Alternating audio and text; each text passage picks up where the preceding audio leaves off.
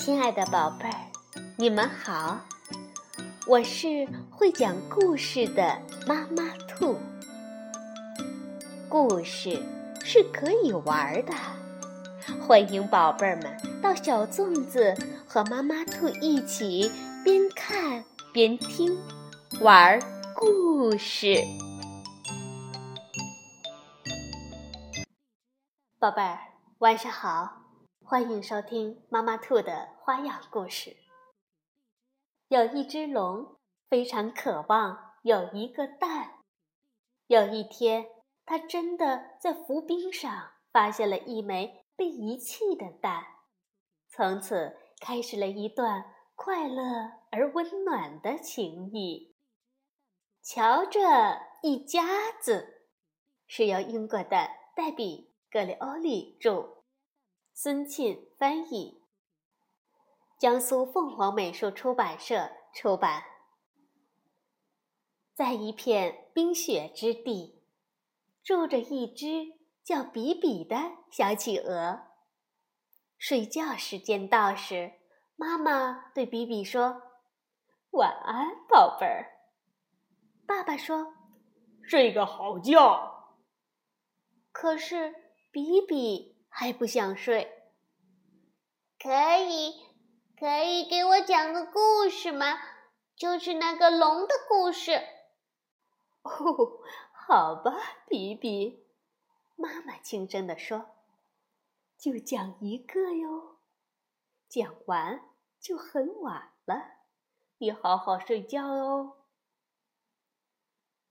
不能着凉了，比比边说。便钻进妈妈怀里。妈妈开始讲故事了。在很久很久以前，那时你还没有出生，有一群龙来到了我们的冰雪大地。他们一直在地球上到处寻找合适居住的地方。他们从东搬到西，从西搬到东。可是东边不行，因为太靠东了；西边也不行，因为太靠西了。不东不西也不行，别别扭扭的不自在。于是。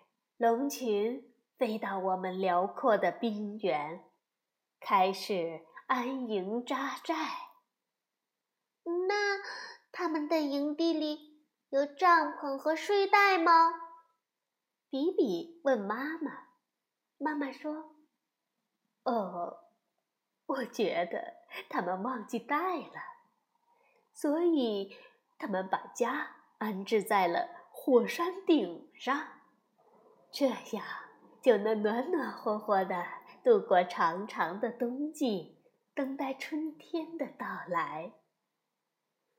有时候，他们觉得春天好像永远不会来了。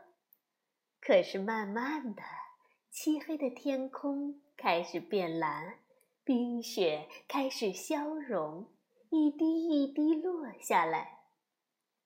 终于，阳光。重新洒满了冰原。龙非常喜爱阳光，它们伸展长长的脖子，展开宽宽的翅膀，擦亮它们坚硬闪亮的龙甲。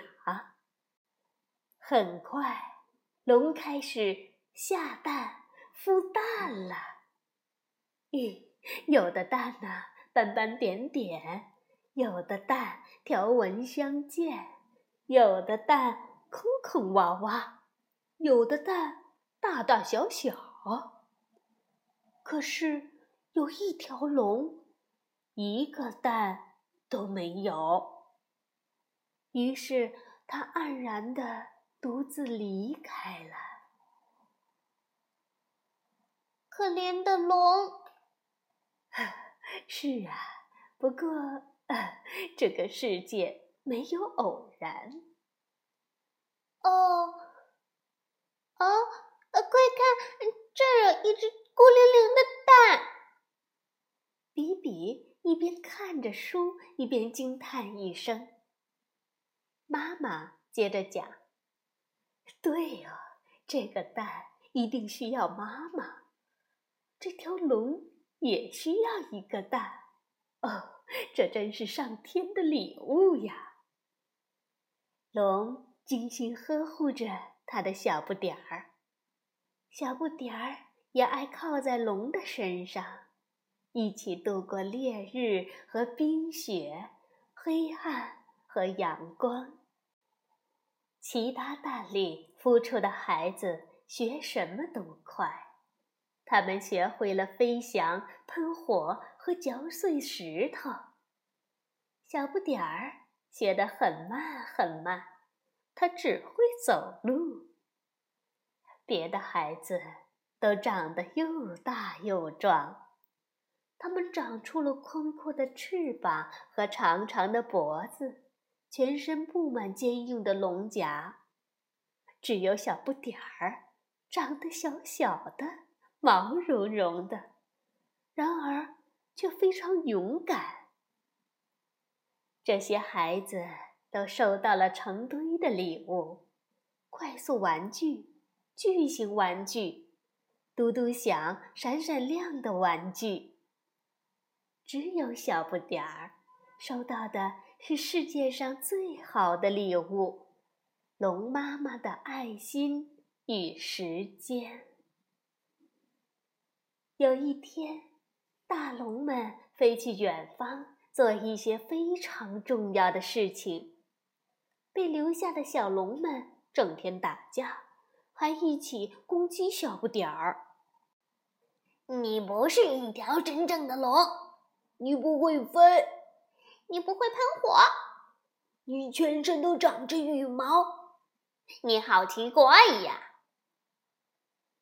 比比这时候又接着说：“可是，嗯，小不点和我们一样，全身都有羽毛呀。”比比听到这里之后，插嘴说道：“妈妈回答说，是啊，羽毛。”挡得住严寒，却挡不住那些冷言冷语。